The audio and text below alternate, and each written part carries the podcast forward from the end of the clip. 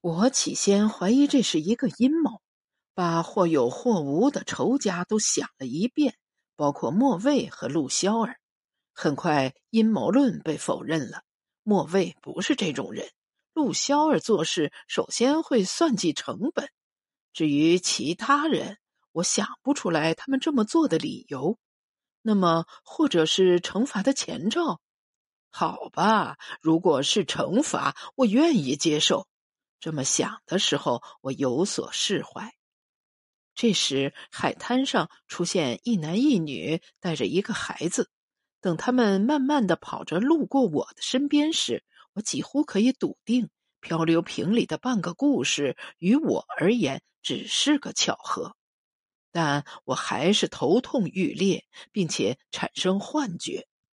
没有什么见鬼的漂流瓶，没有卖漂流瓶的小男孩。没有半个用越南文和法文讲述的故事。我没有到越南来，莫卫没有离开我，而是正在给我准备早餐。这只是昆明冬季的某个清晨，冬樱花掩映在颠扑的黄叶中疯狂绽放。我在家里醒来，那间面临滇池的卧室洒满金黄的阳光。老顾，快醒醒！你怎么睡在这里啊？真实的情况是，我在苏一凡的摇晃中醒过来，手里还死死的捏着那张年代久远的信笺。找了你半天，你手里拿的是什么呀？他伸手想拿过去看，我翻身坐起来，警觉的拦住他的手，把信笺卷好放进兜里。我满脑混乱的想法，一个都没有离开。现在我不再觉得这是一个巧合。所以我想了想，用含混不清的嗓音说：“这可能是一个启示录。”苏一凡把这当成了一句醉话：“狗屁的启示录！你到底醒了没有啊？如果醒了，我们就去吃早餐。”他压抑着怒火，不耐烦地说。片刻之后，我面目一新，坐在苏一凡的旁边。合体的西装，外加时尚的深灰色领带，有效的掩盖了我的颓废。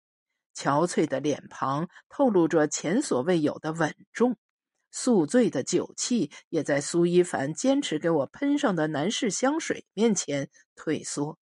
你太臭了！你到底喝了多少酒啊？他一边喷一边皱着鼻子，但是看得出来，他对我现在的状态是满意的。这时候，我的心境发生了微妙的变化。任何关于漂流瓶或者跟这件事有关的想法，都极度令人厌烦。哪怕冒出一丝，我都会把它压下去。我知道我没有机会找到那个男孩子，我得带着一个没有结局的故事，连着我没有着落的未来返回昆明。这叫人怅然若失，也叫人如释重负。我问范先生：“他们几点到啊？”我进入了正常的工作状态。一个小时之后，苏一凡说：“你还有时间再看一下文案。”这位范永志主管，我曾经打过交道，那是在六年前，我们刚刚进驻东南亚市场的时候。那次协商，他带着他的团队骨干坐在离我大约两米远的地方。始终用一双警惕的眼神看着我，我们的协商最终以失败告终。但他不会用同样的眼神看着我的搭档苏一凡。每当他转过头去和苏一凡讲话的时候，眼神和语气都会松弛下来。苏一凡这个人天生就是有本事在最短的时间内取得别人的信任。他可以做到跟任何人的初次见面都是久别重逢，跟任何团队的合作都是相见恨晚。他总是能把自己和周围的人都放置在一种轻松自然的状态下。要不是这点过人之处，他这个连英文问路都需要翻译软件的家伙，怎么可能成为我的固定搭档呢？通常情况下，是他负责联系对方买家、培养感情、喝酒、吃饭、唱歌。我非常奇怪，他们在做这些事情的时候完全没有语言障碍。我负责专业部分和最后的价格拍板，不需要翻译，因为英语和法语是我的优势语言。我们算得上新生命集团最持久的搭档了。最开始，当我去这家知名的医疗器械上市公司应聘的时候，踌躇且不甘。知名外国语学院法语专业毕业，从事的却是医疗器械推销，这让我一时间很难接受。之所以留下来，并且一干就是那么多年，完全因为主考官的最后一句话。当时他坐在主考席中心位，用一口广东普通话说：“小伙子啊，你完全可以利用语言优势，开辟东南亚市场。”要不了几年，搞不好，他用手指了一下台上坐着的几个考官，你就会成为我们其中一员，成为合伙人。他说这话的时候，我已经完成面试了，正准备退出。我对自己的表现非常满意，有种志在必得的预感。他的话并没有引来其他人的共鸣，连假装的附和都没有。他们忙着打分、填表、看下一个人的资料。我当时完全不知道东南亚市场意味着什么，这一点在我回到昆明几经打拼，担任西南片区主管之后，才逐渐意识到。当下只是在心里嘀咕：我的优势又不是东南亚的语言，为什么不是欧洲市场，而是东南亚市场啊？不管怎么样，成为合伙人还是极大的点燃了一个懵懂青年的热血。和我一样被点燃热血的还有我的搭档苏一凡。不同的是，他在第二轮文案制作的环节就惨遭淘汰，根本没有机会参加面试。但他发挥了他那时就具备的交往才能，一直在面试室门外等待。直到我们所有人面试结束，他才在众目睽睽之下大大方方的走进面试室。我目睹了他走进面试室的整个过程。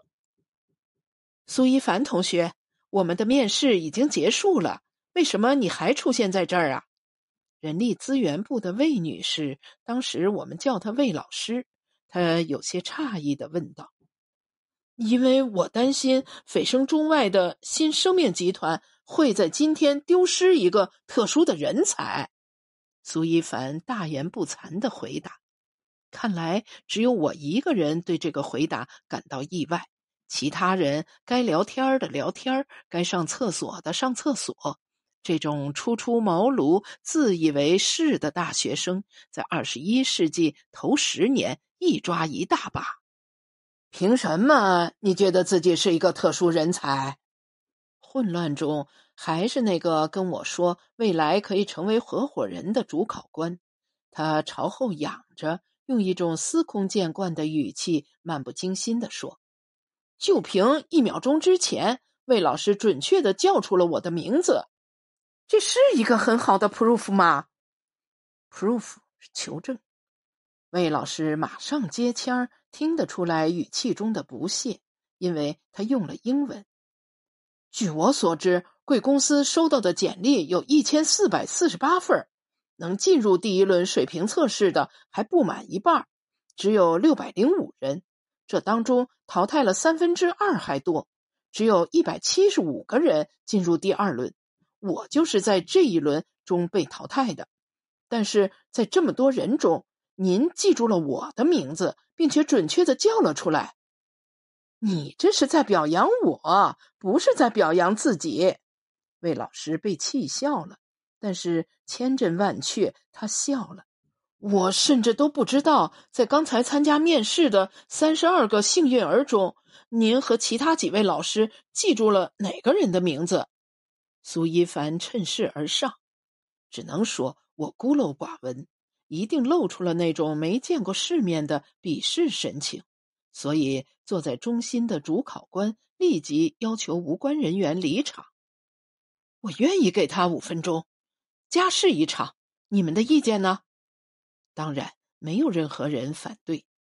五分钟之后，我正在卫生间洗手池洗手，苏一凡兴冲冲的冲进来，旁若无人的对着镜子完成了一系列庆祝动作。说实话，他举起拳头原地转了一个圈儿，雌雄不分的时候，还是挺吓人的，以至于我惊愕的看着他，忘记了自己的手一直停留在烘干机下面。完了后，他才终于看到我的存在。哥们儿，你猜乔董对我说了什么？乔董是谁？我好不容易的回过神儿，他居然说我只要好好努力，将来没准能当上合伙人。合伙人，你说该多有钱？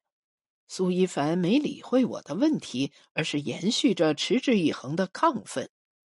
意思是你已经知道自己被录取了？我瞬间感觉不自信起来，差不多吧。他大言不惭地说：“这一下我大概知道乔董是谁了。”我很想对苏一凡说，其实这位董事长也对我说了同样的话，没准对别人也说了。但是看着他兴高采烈的样子，我说不出口。不管怎么样，我把他当成了自己的奋斗目标。想必苏一凡也是。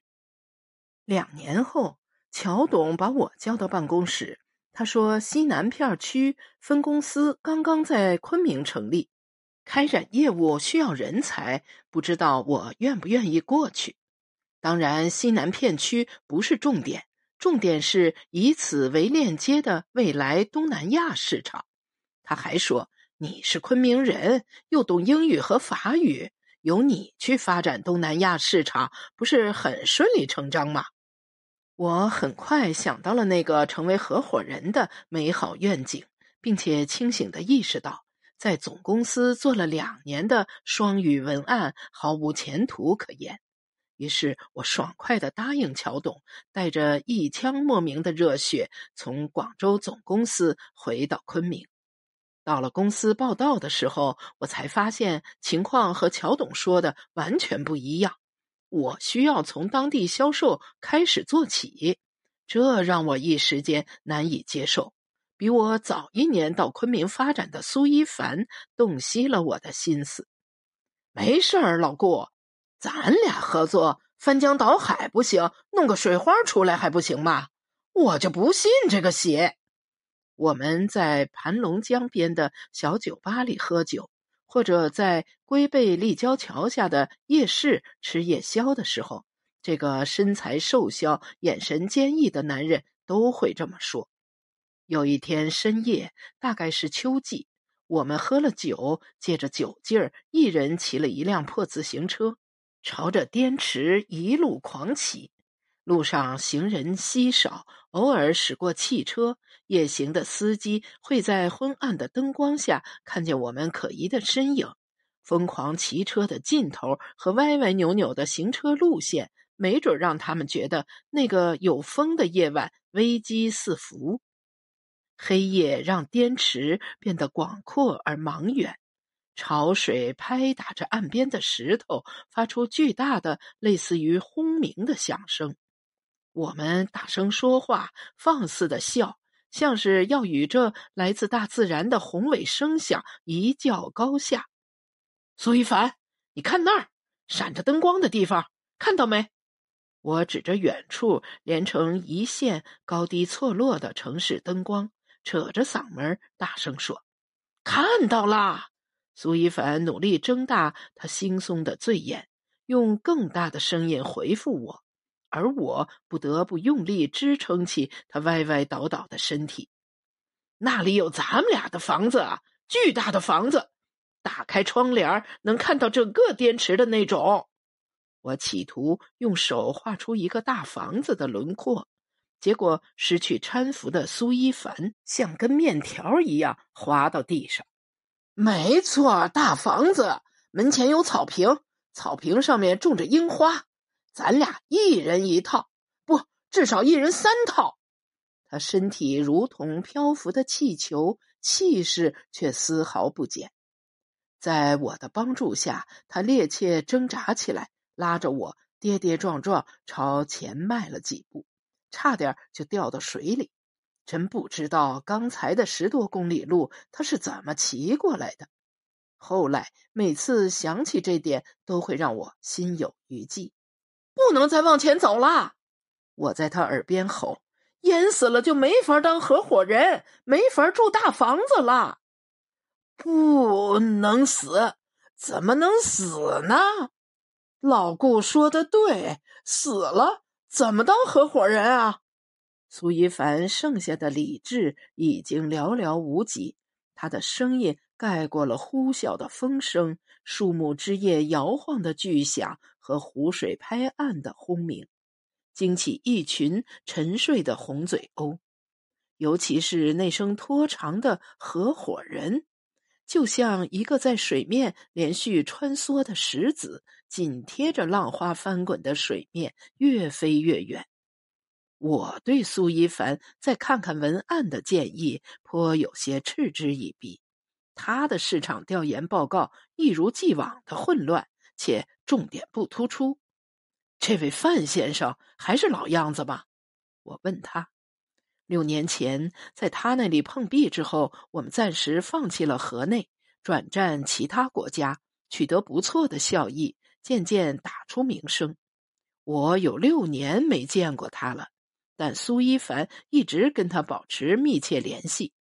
范先生是为政府服务的，他本人又是个保守派，前期的工作势必会非常艰难。一旦谈成功了，后期的覆盖面就会非常广。这一点在泰国和缅甸都行不通，可能还要更古板些。毕竟年龄大了。苏一凡边开车边说。不过他非常欣赏你，在我面前至少夸奖过你三次，说你很专业，也很敬业。汽车离开美奈，沿着海岸线行驶了一段时间，转了一个弯儿，进入山路。偶尔可以看见掩映在棕榈树下的村庄，稀稀落落的散布着。苏一凡调研报告做得不好，但他了解的情况还真不少。他基本掌握了越南公立医院的设备配置情况、资金来源和目前紧缺的项目，知道呼吸机、监护仪和移动 D 二的配备已经是迫在眉睫的事情。而且这一次，他是主动联系我，并且指定要见你的。苏一凡显得信心十足。这时候，我们已经认真分析了有可能遇到的陷阱，并统一好谈判必备的心理底线。而且，我们还总结了和越南商家谈判的经验，就是要极端注意过程，不要让过程太简化，否则他们会认为吃了亏。为此，我已经准备好三轮的报价。每一轮报价都精确到一个小小的滚动轮轴的制裁。没事儿，我会让他进一步体会到什么是工匠精神的。这一次，我们的优惠幅度没有人可以拒绝。我把我们俩的士气鼓舞到最足。就在这一刻，车速慢了下来，汽车驶入一个类似于集市的地方，人群熙攘，路两边是些小地摊儿。再往两边靠，还有些撑着太阳伞的摊位。这是越南的街子天，跟你们云南有些地方很像。苏一凡一边谨慎驾驶，一边展示着他早来几个月的优势。